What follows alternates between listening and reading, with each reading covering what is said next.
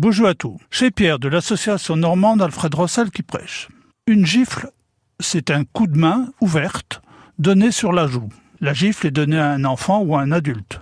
Mais pour un adulte, on donne aussi un soufflet. C'est la même chose, mais avec un caractère plus vexant.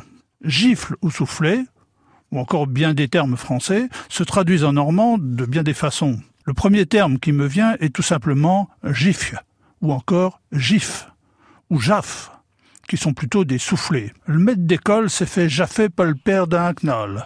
Le maître d'école s'est fait souffleter par le père d'un enfant.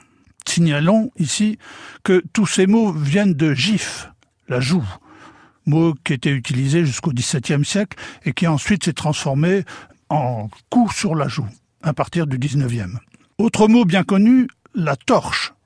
Moi j'aurais pris ça comme un mot français tellement il est courant. Et son verbe torchi, donner une torche, donner une gifle. Vous pouvez parler de mornifle, de pawen, de bête, d'alipan, de bouffe ou de chorne, et de son verbe chorner, gifler.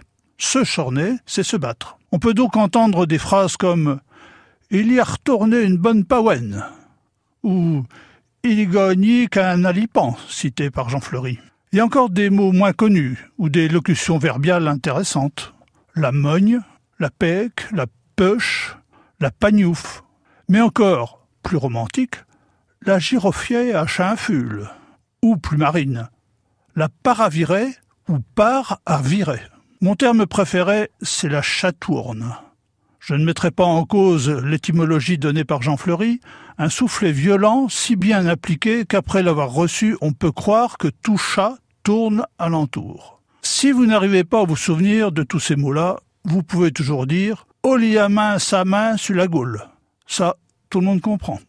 Bonjour et à bientôt.